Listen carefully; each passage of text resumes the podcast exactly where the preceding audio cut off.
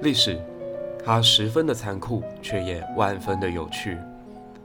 拨开层层迷雾，我们走进浩瀚的史料当中，看到最真实的事件本身。解读人心，解读人性，透过一粒百忧解，让我们探索更宽广的世界。如果你也喜欢我们节目，不要忘了加入 Apple Podcast 给五颗星的推荐加评论，也不要忘了加入脸书的粉丝专页，让我们一起分享更多的故事，给这个充满迷茫的世界。解读人心，解读人性，欢迎收听今天的一粒百忧解。睽违了又是一个月的时间啊，我重新来更新自己的节目，那也跟大家报告一个好消息。我的第一本新书《上瘾台湾史》正式在今天各大平台上面都可以搜寻，并且进行预购。那这本书的主要内容，当然就是解读过去这四百年的时光里，在台湾这块岛屿上面曾经上演过的，嗯。无论是民族之间的冲突、战争的爆发、强权的博弈，或者是世界格局的变化，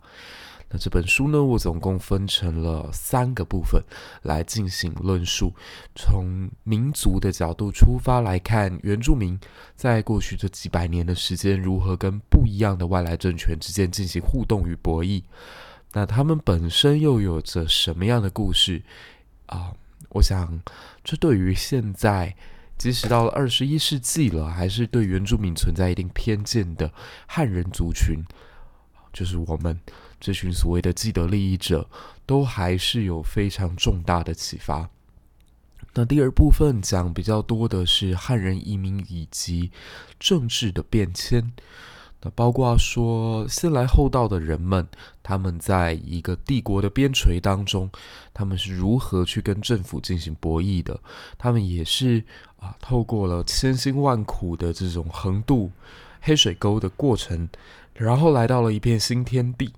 那他们在整个台湾开发史上，他们所扮演的角色，其实是一个非常啊，现世功利的存在。所以你可以看到，说在台湾，它并不算是一个读书风气很兴盛的社会。最早期能够发家致富，恐怕都必须要是透过武装力量啊。每一个民变发生的时候，你站对了啊自己的政治选择，然后呢，培养出一批。难以取代的武力，然后你一方面可以保家卫土，然后一方面又可以帮助朝廷进行开山抚番，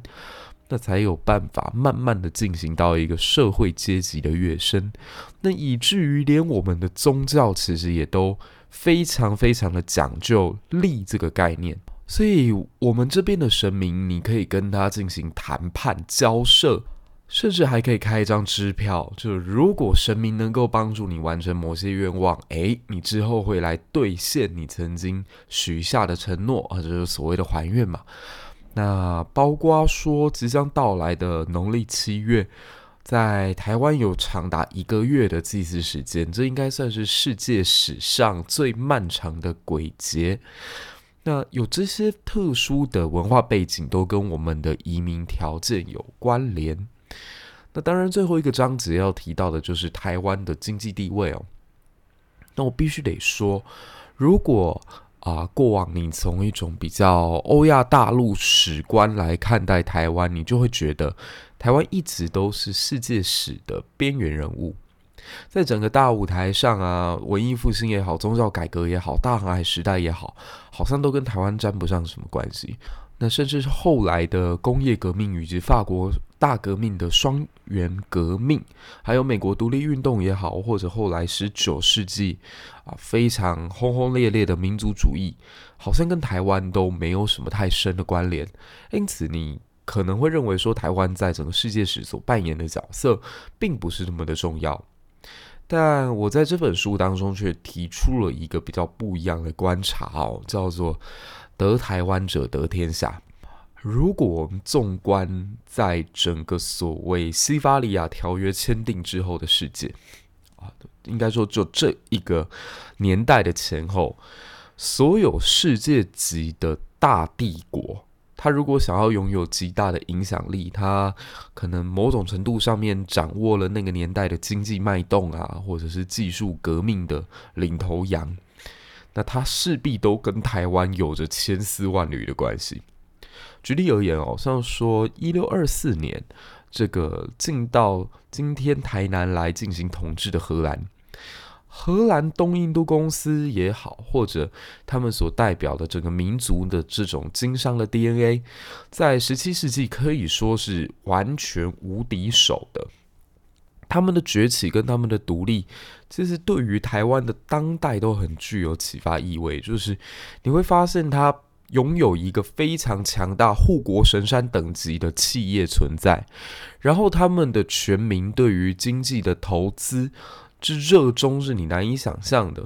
然后他们在那个还没有反托拉斯法的年代里面，搞出了一个世界性的垄断组织，叫荷兰联合东印度公司。那他们把在远东地区所获得的这些商品，把在印度地区所获得的这些香料，用极高的价格垄断的方式，在欧洲获得一个非常巨大的超额利润。那这也就让当时的荷兰政府。或者说，整个啊，想要反抗西班牙的这个低地地区，拥有更强大的经济后盾，可以完成他们日后的独立战争。那另外一个国家西班牙，它是统治我们台湾北部嘛，一直到今天，我们还是可以看到很多地名都跟西班牙的这个啊传统有着千丝万缕的关联。像我们之前多次提过的三貂角，其实它的这个翻译就是圣地牙哥嘛，San Diego，然后它就是变成了今天的汉文语义当中的三貂角，台湾的最东边。这里曾经也是西班牙人所治理过的地方啊，还有红毛城的主人啊，这个地方曾经被称之为圣多明哥城，其实也是一个拉丁风味特别浓厚的名字。基隆的和平岛这边也在前几年曾经挖掘到所谓比较大型的这种人的骨架，那当然也。就让我们对于台湾在西班牙统治的这段历史有着更多的理解。那西班牙更是一个世界性的帝国喽。它在最强大的时候，是足以跟葡萄牙，然后找到了教皇，直接在地图上面画下一条线，然后说从此以东归属于我，啊，葡萄牙从此以西而归属于。你西班牙，那这是教宗子午线嘛，在今天美洲这个地方，所以曾经西班牙是世界秩序的制定者。那最早开启航海畜业的啊，也是来自于伊比利半岛的这两个国家。所以，呃，世界史上第一个真正达成日不落国的这样的啊，非常宽广的国土面积、横跨的时区如此之多的政权，其实就是西班牙。那所以，西班牙也曾经统治过台湾。大家想想看，这个象征意义跟实质意义各自是什么啊？你当然可以说啊，西班牙来统治台湾，它最大的目标也是为了要跟日本以及当时的明帝国进行贸易。那没有错啊，就是从那个年代一直到现在，其实都没有变过。台湾向来都在一个亚洲通向极大市场的十字路口上，就。亚洲人口最多的就是印度跟中国，那大概从十五六世纪以来，这个局面从来没有改变过。那人口巨大，它象征的也是它的市场特别的繁荣嘛，所以就让这些欧洲的这些冒险者们急着想要打通这些市场。那台湾它就扮演了一个非常重要的角色，它在转口贸易的过程当中，几乎。啊，可以说在东北亚地方，它是拥有啊，以及包括通向东南亚，它拥有一个非常重要的交通枢纽的地位。那直到今天，其实这个地位也没有动摇过，因为如今的日本、韩国啊、中国，它的市场仍然是让西方无数商人觉得非常重要的。那台湾当然，我们现在又有自己的核心技术了，比起那个年代，拥有更多的筹码去向世界证明自己的存在。那明正呢，就是郑成功家族，当然，我知道这几年大家在啊讨论郑成功对于台湾历史意义的时候，是有了非常多的分歧。那包括今年在世界杯经典赛打这个棒球比赛的时候，就有很多人说，遇到荷兰不要再拿出郑成功了，因为郑成功他当然是驱逐荷兰的象征没有错，但他同时也是屠杀原住民的凶手。那在棒球场上这么多我国的球员都是原住民的状况之下，诶，你觉得把郑成功拿出来是适合的吗？那当然有这些讨论，我当然觉得是都是好事。我们在历史的论述以及历史的思考啊，能够有更多元、更不一样的声音代表我们的国家，我们的教育又往前迈进了一步。但同时，我们也不得不去看这个角色哦。我我其实好几年前刚开始做节目的时候，有用一种歌咏的方式来讲郑成功。那是因为我觉得在郑成功身上看到太多啊，直到现在住在这片岛屿上的你我都有的一些身影。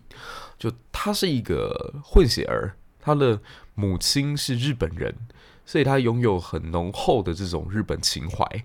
然后他的父亲出自于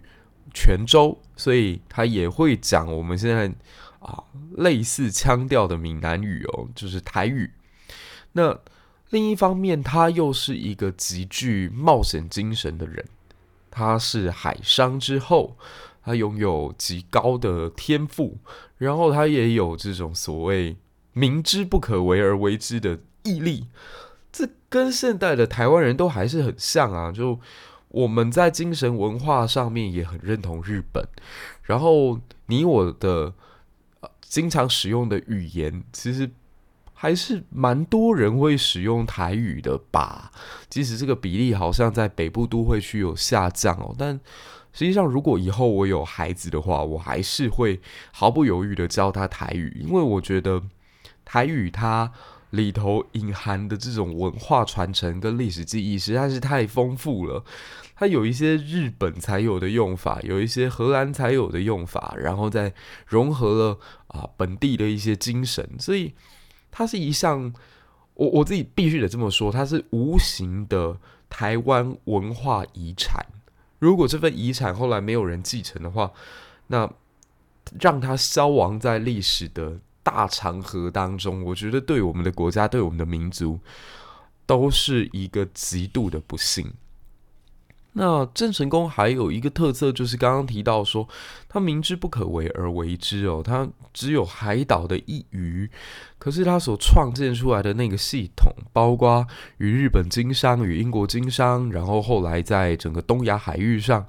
拥有极大的话语权，所有欧洲冒险者的船只经过这里，都要向他们郑家缴纳保护费。然后他的父亲那一代人就曾经在金门的廖罗湾海战当中料理了不可一世的海上马车夫荷兰，然后才奠定了在东亚这种霸主一般的角色。那郑成功当然也不只是很多台湾在，特别是台南这个地方，很多啊、现代的市民还是会去祭祀的一个对象。他在日本也有很崇高的地位啊，就。我很常跟大家介绍有一本小说，叫做《国姓爷合战》，它是一个架空作品，就是说郑成功的失败其实很令日本人感到惋惜。你你想想看，他身上是有一半日本血统的，所以看在日本人的眼中，他们对郑成功也有一种很独特的情感。那他们也期待说，如果郑成功当时联合了满清底下那群不服的明朝遗臣。啊，包括钱谦益啊，包括吴三桂啊，然后后来真的反清复明，打到北京，把顺治皇帝逮捕的话，那历史又会是一个怎么样的走向？当然，这是一个幻想的文章，但也侧面反映了一些人心哦。毕竟满清的统治是非常残暴的。那啊、我觉得他以一个家族三代人的时间，在当时上称荒凉的。小岛，然后经营了这么久，最后还跟英国有这么密切的一个往来，然后依照着这个外国的力量，包括自身的强大，就在东南沿海一隅去对抗康熙帝国。我认为这个精神其实是还蛮值得我们现在台湾人去思考的。那你说他去抢夺原住民的土地，他甚至去剥夺原住民的生命。我必须得说，诶，这是每一个在这片岛屿上生存的你我，可能我们的祖辈都做过的事情。我们是背负着原罪的啊、一代人啊。如果我们从历史的深处重新来想这件事的话，你会发现啊，其实我们都必须得去对原住民，我们欠人家一个道歉，而且这个。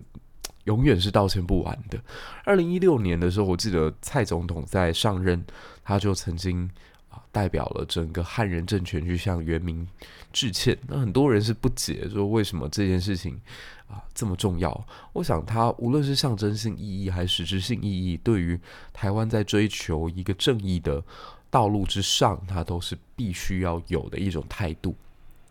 那到了满清呢？好。虽然满清刚刚我提到它有很保守、落后、残酷，甚至是屠杀大江南地区的记录，但不得不讲，它也是整个十六七世纪在东亚。一个秩序的制定者、维持者以及霸主的角色，那甚至他还跟啊、沙皇俄国有过多次的交涉嘛，然后他的影响范围是直接辐射到这些东南亚来的，包括越南当时也是属于他的藩属国，那就更不用讲他们跟日本之间的关联哦，其实也都非常的深。那他也曾经统治过台湾，那当然这段时间当中累积了大量从唐山地区来到台湾的移民。嗯、这本书当中也提到一个概念，就是很多人现在为了要能够建构所谓台湾的主体意识，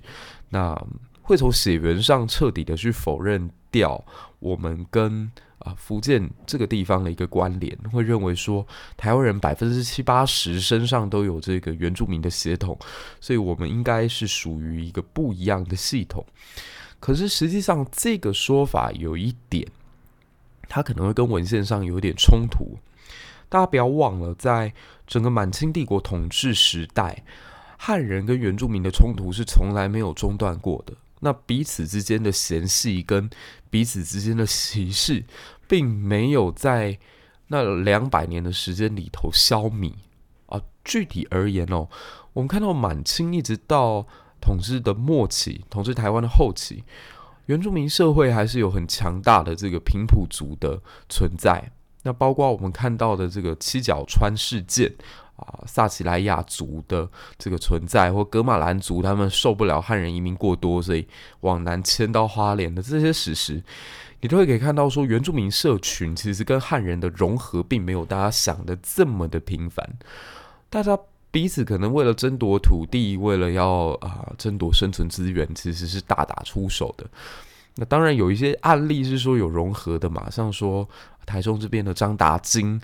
啊，不过他会特别被写下来，就代表他应该是特例啊。如果如果说这个状况是一个普遍的、常态性的，在全台湾各地都在进行的事情，他就不显得这么重要了，就不会特别被记录下来。所以。大家可以在想另外一个点，就是一直到民国时代，呃，我还曾经听过自己的长辈会去讲原住民是还呐。那原住民其实对汉人也有一定程度的排斥啊。你说他们就真的很崇拜、很喜欢，或者觉得跟汉人结婚是光荣吗？也没有啊。很多原住民社群直到现在，他们都还是跟原住民自己通婚。所以我要说的是。如果我们从啊，因为我们曾经跟这个原住民通过婚，而且比例很高，高达七八成，来证明我们跟啊对面那个国家没有什么关联，其实我觉得也不是这么的精确。我们认为自己是什么人，应该是看个人的认同，而不应该从血缘。那当然这样讲好像比较残暴哦，但大家仔细看看现在全世界所有的民主国家。美国也是一个绝对的移民社会嘛，那美国人在构建自己的国族认同的过程，他应该不太会去宣传啊，我们来到这片土地，我们已经跟这个呃，印第安人通过婚了，所以我们的血统跟英国人不一样，所以我们是美国人。其实他们没有这样的论述啊，就是我就是因为当时选择来到了这片土地，我的认同就是我脚下的肯塔基州，就是维吉尼亚州，就是马萨诸塞州，就是德克萨斯州，所以我就是美国人，我就是啊，属于在这个。美利坚合众国底下的一个子民，那无论我的祖辈来自于哪里，像说那个拜登总统他来自爱尔兰嘛，然后艾森豪他来自于德国嘛，可实际上他们来到这里之后，就很自然而然的我认同这里，所以我属于这边，我不用去跟别人证明哦，虽然是一个德国裔，但是后来融合了美国人的血，所以我现在算一个美国人。我我觉得倒不用这样，你身处何地，认同哪里，你就是哪里人。心在何处，何处即是故乡。对，这是大概就是满清。那满清统治结束之后，就到达日本时代啦。日本明治维新之后的那个奇迹所展现出来的力量，辐射到全球都是令人赞叹不已的。大家想想看，日本在整个明治维新之后，它强大到什么地步？呃，例如，在一八九四年，他击败了东亚秩序的制定者，千年以来，只要统治这个区域就可以啊，号令天下莫敢不从的清帝国就此倒下。这个代表华夏，我觉得不能代表华夏文明精神，而是代表华夏政治影响力的这个帝国。那一八九四年被他打败了，然后也才不过十年的时间，日本又打败了另外一个超级巨无霸俄罗斯。那俄罗斯的这个败北，应该对全世界来讲都还是蛮震撼的。那明治维新之后所展现出来的那个强大的生命力，我认为关键还是在四个字，叫脱亚入欧。我知道亚洲的这一套系统或者它的精神文明是我的内核，但是如果我们真正想要强大，我不能永远墨守成规，否则学半套是绝对比不学习可能来的会更惨的。我 就是当时的清帝国的自强运动，某种程度就是学半套嘛。我在器物上面我已经跟上西方了，可是我的军制啊。我的思维啊，我的逻辑啊，我的这个整个官僚系统的架构啊，都还是非常古老的一套。那就有点像是让一个老人家，他现在拥有了最新技术的 Apple，有最好的 MacBook，有最好的 iPhone，可是他满脑子都觉得，哎呀，这是什么鬼东西啊？这个我根本年轻的时候就没有用这些，我写出来的字都比打字更好看。他没有打从心底去认同这套系统，甚至是带有排斥以及莫名其妙优越感的时候，你说他拥有这些东西，他能不能把这些东西的效益发挥到最大呢？那当然是没有办法。所以你很少听到有人六七十岁可以去当电竞选手的，纵使他可能智慧是很足够的，他经验是比我们年轻人更足的，不会很冲动的，但。他不适合就是不适合，因为他的整个思维模式没有改过来嘛。那日本就是一个极度愿意去啊，因为你比我好，所以我愿意向你学习的这样的一个民族。那他也曾经统治过台湾，那甚至到最后啊，中华民国。中华民国在二战结束的时间点，他们是可以对外宣称啊，自己是全世界最大民主国的存在哦。无论你现在这样听起来有多么的觉得讽刺，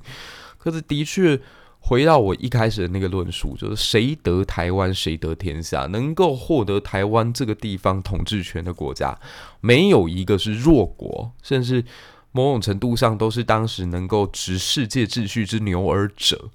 那这个局面一直到二十一世纪的当下，我认为仍然没有改变过。就是这也是为什么美中这两大超级强权他们的争夺目标最重要的那个标的，始终都在我们这块岛屿。那当然，现在我们又拥有半导体的这项核心技术啊，我们在啊东亚的经贸地位非常的。非常的难以取代，然后我们现在的人均 GDP 也已经上扬啦，然后这个国家重重要的是我们又拥有民主制度啊，所以各方来讲都非常符合啊西方自由世界它进行一个伙伴结盟、商贸上面的谈判的一个对象。这个哦，我很多人会问我说，意识形态很重要吗？为什么我们在台湾要搞意识形态呢？我必须得说，其实搞意识形态是一个全世界的趋势，或者说意识形态本身就存在小至个人，大至国际。举例而言，好了，像说你现在身边跟你最好的朋友，你仔细想想看，你为什么会认为你跟他最好？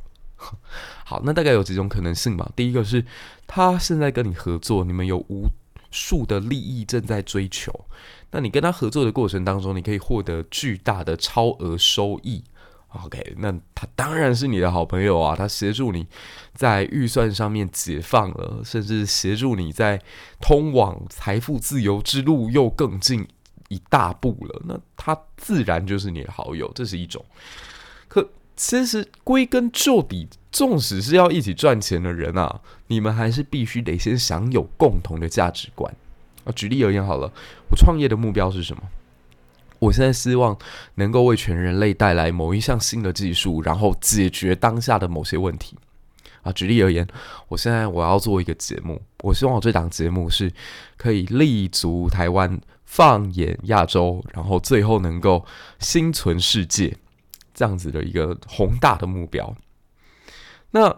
我的朋友如果他要跟我一起做这个节目，他会告诉我说：“哈。”你怎么会这样子讲？你这样完全错过了另外一个更大的市场。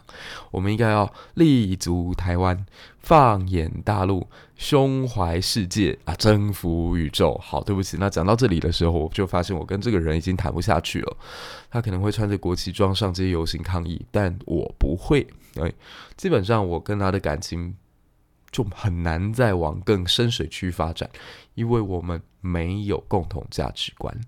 那价值观不就是意识形态的一种展现吗？甚至你从一次世界大战到二次世界大战到冷战到现在，所有的冲突都是架构在你跟我的想法落差太大，你所设想的那套制度足以毁天灭地的时候，在我的认知当中很危险的时候，那么双方就没有和平谈判的空间。所以刚好台湾在明年二零二四。是一个四百年历史的节点。那四百年前的你我祖先，在几乎没有任何选择权的状况之下，迎来了一个所谓的西方超级强大的外来者——荷兰。四百年后呢，我们好像终于把这个主导权重新拿回到自己手里来。那台湾的下一步到底是要通向哪一个地方？刚刚我们一直在讲得台湾者得天下，那能不能换个方向说？如果我们是对自己的国家有信心的，不是自大的觉得我们就是世界的中心，宇宙都必须得围绕着我们转，但我们可以是舞台上面耀眼的巨星，剧本可以是我们自己所写，而登台所要准备的一切，都是现在你我正在努力的方向跟目标。那下一阶段的台湾，是不是可以发展的比过去四百年来的更加璀璨呢？所以我的这本新书《上引台湾史》，很希望能够透过多重的视角，带大家重新来思考这些问题。那历史是很复杂的，历史它其实不一定会重复，但它永远都会押韵，因为一方水土养一方人，你跟我。跟我们的祖先都在这块岛屿面对着同样的台风、地震以及各种难以预测的天灾。你跟我跟我的祖先都共同面对着强大的一个权力，在不断的威胁，甚至是恫吓着你我的生存安危。可是大家都没有放弃过，我们在各种不利的条件里。无数的逆风局打出了让世界惊艳的成绩。那这大概就是我这本书希望能够在第一期啊跟大家介绍的。如果喜欢这一本作品的话，不要忘了在我节目的连结栏当中立刻一起来预购。我很希望能够在预购的前两天，在各大平台上面就可以把千千版销售一空，那没有大家，我是没有办法达成这个梦想跟目标的。如果没有你们的话，那梦想就永远只能是梦想。但因为有了大家的助力，我开始感觉得到。我的梦想逐渐变成了可以实现的理想。我们下一期再见啊！喜欢节目的话，不要忘了到 Apple Podcast 给我五颗星的推荐加评论，也不要忘了分享给更多的朋友。